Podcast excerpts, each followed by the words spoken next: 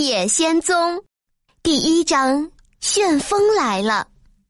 陶乐斯和当农民的亨利叔叔、艾姆婶婶住在堪萨斯州大草原的中部。他们住在一间只有一个房间的小屋子里，屋子里没有阁楼，也没有地下室。只有一个掘到地面下叫做旋风的地洞的小洞，倘若大旋风刮来时，全家人可以躲进去。屋子外面是一望无际的灰色大草原，太阳猛烈的烤制着周围的田地，让它也变成一片灰色的荒土。日子一天天过去。如今，连屋子也像其他东西一样变得土灰和暗淡了。这天，亨利叔叔坐在屋前的梯阶上，烦恼地望着天空；陶乐斯则抱着托托站在旁边。他们听到远处的风在低声哀鸣，高空中传来了一种尖锐的笑声，远处的草像波浪一样起伏不定。亨利叔叔突然站起来，向他的妻子大声喊道：“艾姆，旋风来了！我要照料家畜去，你们快躲起！”于是他跑向蓝舍。陶乐斯，快点儿！艾姆婶婶尖声高叫着往地洞钻：“快进来地洞这儿来！”这时，托托害怕的从陶乐斯的臂弯里跳出来，躲到了床底下。陶乐斯捉到托托，连忙向地洞跑去。这时，突然传来一阵极大的风声，屋子摇晃得非常厉害，他一下跌坐在地板上。于是，一件奇怪的事情发生了：陶乐斯感觉屋子旋转了几次，就慢慢的升上空中。陶乐斯就像躺在摇篮一样，慢慢的摇晃着。天空十分黑暗。风也在屋外愤怒的吼叫着，可是他觉得很舒适，而托托显然不喜欢这种摇晃，他大声的吠着，满屋子奔跑。几小时过去了，除了屋子不停的摇荡和旋风发出的哀叫声，也没有什么可怕的事情发生。陶乐斯原本担心屋子会掉下去，可是现在一点儿也不感到害怕了。于是。他抱起托托，爬上床，静静等待。没多久，他就睡着了。突然，一个猛烈的震动把陶乐斯震醒了。他坐起来，看了看周围，屋子停止了摇晃，没有了狂风的怒号声。阳光从窗外照进来，照亮了整间小屋。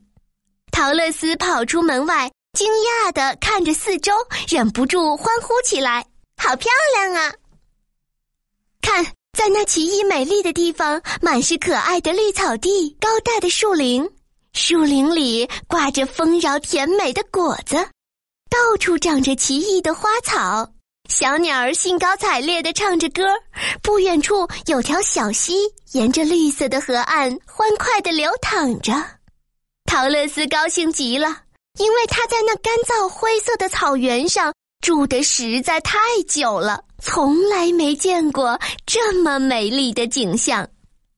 当陶乐斯高兴地欣赏着这奇异美丽的景色，看到四个穿着奇怪的衣服人向他走来，他们戴着有个小尖顶的圆帽子，帽边儿挂着小铃铛，穿着一件长袍子。从肩上打着结挂下来，上面挂着小星。这些人和亨利叔叔的年纪差不多，但他们似乎只和陶乐斯一样高。其中一位老妇人向陶乐斯走来，低低的鞠了一躬，恭敬地说：“最高贵的女魔术家，欢迎来到芒奇惊人的地方。”感谢你为芒奇金人消灭了奴役他们多年的东方恶女巫，把他们解放了，他们现在完全自由了。看，恶女巫在那儿。陶乐斯看到屋子横梁的角落下面伸出两只穿着银鞋的脚，非常吃惊。他带着口吃的说：“谢谢谢谢谢你，可是我不曾杀死过什么人，是屋子压在他的身上了。我们该要怎么办？请问芒奇金人是谁？您又是谁呢？”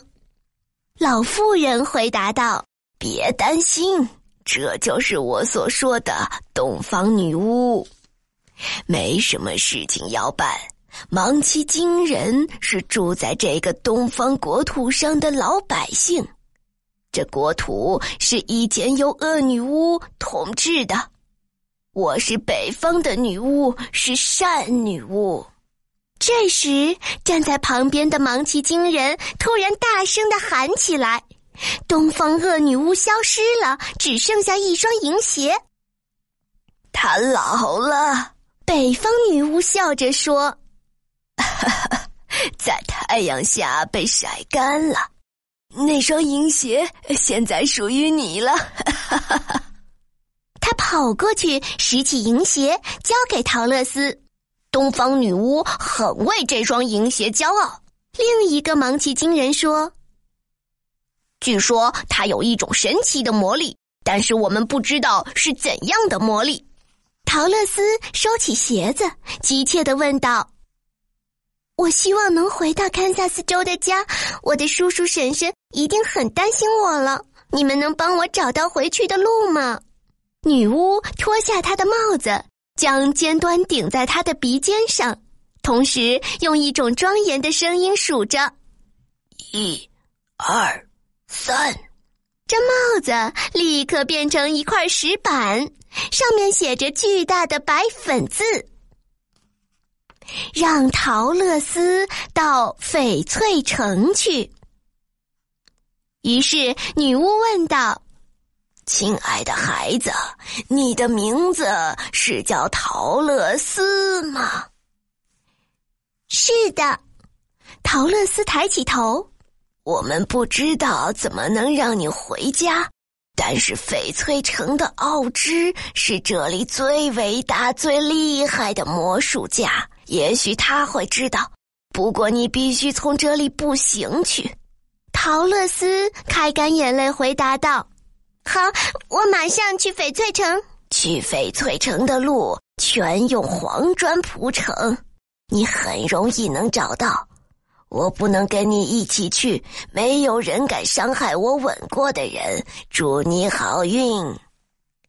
他边说边走进陶乐斯，温柔的吻了吻他的前额，留下了一个又圆又亮的记号。女巫和三个芒奇金人向他低低的鞠躬，祝福他有一次愉快的旅行。随后，女巫微笑着用她的左脚跟旋转了三次，立刻不见了。